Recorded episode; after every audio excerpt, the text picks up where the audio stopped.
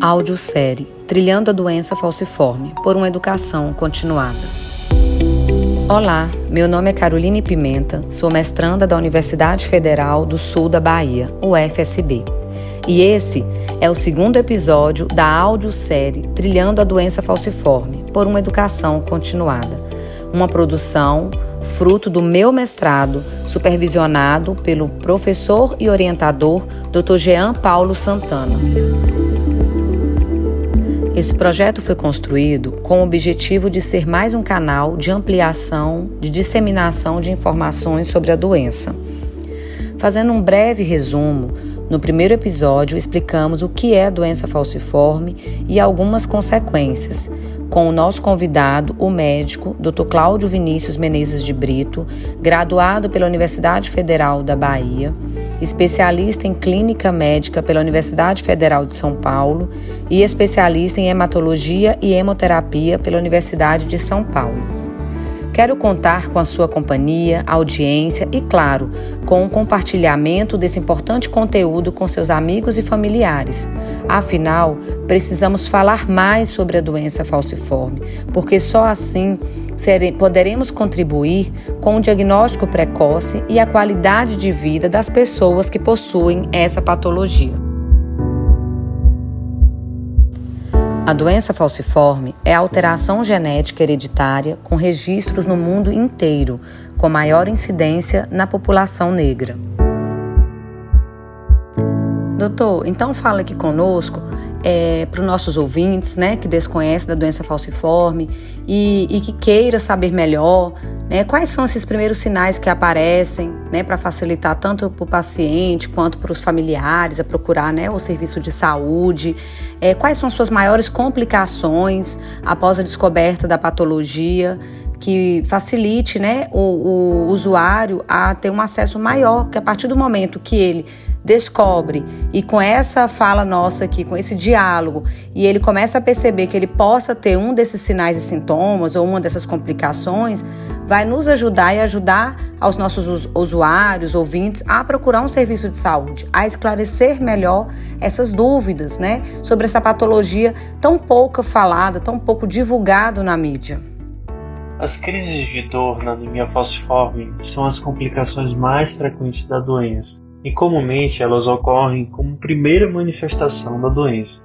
Muitas vezes são encaradas, né, especialmente em diagnósticos mais tardios de anemia falciforme, como a presença de reumatismo durante a infância.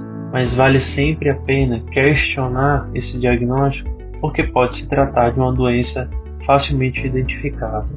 As crises de dor, elas são causadas pelo dano do tecido isquêmico como eu falei, as doenças, a, a hemoglobina fal, a falcêmica, ela promove uma oclusão de pequenos vasos e o tecido que é irrigado por esse, por esse vaso, ele vai sofrer um processo de isquemia. A redução do fluxo sanguíneo, ela resulta nessa hipóxia, né, numa baixa oxigenação e também em acidose, que podem promover uma exacerbação ou aumentar ainda mais o processo de falsização e oclusão vascular. As crises, de uma forma geral, elas duram em torno de 4 a 10 dias, mas elas podem persistir por semana e tem muitos pacientes com anemia falciforme ou doença falciforme que se tornam pacientes com dores crônicas de difícil manejo e que precisam de muita assistência, não só do ponto de vista de tratamento medicamentoso, mas também uma abordagem multidisciplinar com acompanhamento psicológico, terapeuta ocupacional, assistência social, fisioterapia e outros profissionais envolvidos nesse cuidado. A hipóxia, a baixa oxigenação, infecções, febre, acidoses, desidratação, a exposição extrema ao frio, elas são fatores conhecidamente que precipitam as crises álgicas. Os pacientes mais idosos citam a depressão e exaustão física como outros fatores também que podem precipitar as crises de dor.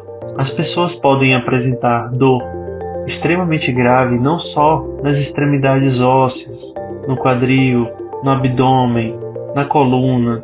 É uma dor difusa que pode cometer vários locais do corpo. A primeira manifestação da dor na maioria das crianças é conhecida como dactilite ou síndrome mão-pé. Outras manifestações, especialmente as manifestações musculoesqueléticas, elas são simétricas ou não, podem assumir um padrão migratório ou não, com aumento de volume das articulações, com aumento de volume dos dedos, especialmente, que é o que a gente chama de dactilite, provocando febre, calor local e vermelhidão. Às vezes isso torna difícil o diagnóstico diferencial, até mesmo com outras doenças, como osteomielite, artrite infecciosa, febre reumática e outras comorbidades. A dor abdominal, especialmente, ela pode simular quadros de abdômen agudo cirúrgico, como apendicite, inflamação da vesícula e outros quadros infecciosos, ou até mesmo processos ginecológicos. É importante lembrar que em algumas crianças não é incomum que as pneumonias, especialmente pneumonias que ocorrem na parte mais inferior do pulmão, provoquem dor abdominal. Então é muito importante que o paciente portador de anemia falciforme ele seja encarado sempre como um paciente que tem o potencial de apresentar não só a crise álgica, mas outras doenças que estão sendo mimetizadas por esse quadro de dor. Deve ser sempre considerado um fator de risco, um fator que necessita de melhor avaliação, a ocorrência de dor associada a febre, desidratação, redução do volume do, da urina, palidez excessiva, vômitos muito frequentes, aumento da, do volume das articulações, dores abdominais de forte intensidade, sintomas pulmonares como tosse, falta de ar, expectoração, mas também sintomas neurológicos e um processo que a gente chama de priapismo. A mutação genética que causa a doença falciforme pode apresentar uma série de sintomas. Os mais comuns são dores articulares, feridas nas pernas, forte tendência às infecções, icterícia, que é quando a pessoa fica com a coloração alaranjada, amarelada na pele ou na conjuntiva. O diagnóstico se dá por um exame simples, conhecido como o teste do pezinho, ou pela eletroforese de hemoglobina através de uma amostra de sangue. Falei, para o processo de diagnóstico, é fundamental a realização do teste do pezinho como forma de triagem dessa e de outras doenças genéticas adquiridas. Né?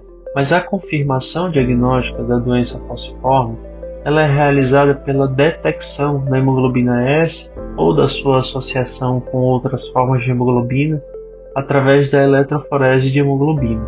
Tá? A eletroforese ela deve ser realizada sempre que o teste do pezinho sugere alguma alteração da hemoglobina. O teste do pezinho identifica várias patologias, entre elas as síndromes de falciformes, e devem ser realizado até o sétimo dia de vida do bebê. É um exame rápido, gratuito e obrigatório. O resultado pode mudar uma vida. Esse foi o segundo episódio da audiosérie Trilhando a Doença Falciforme, por uma educação continuada. Muito bom ter você aqui conosco. A gente se encontra no próximo episódio. Até lá!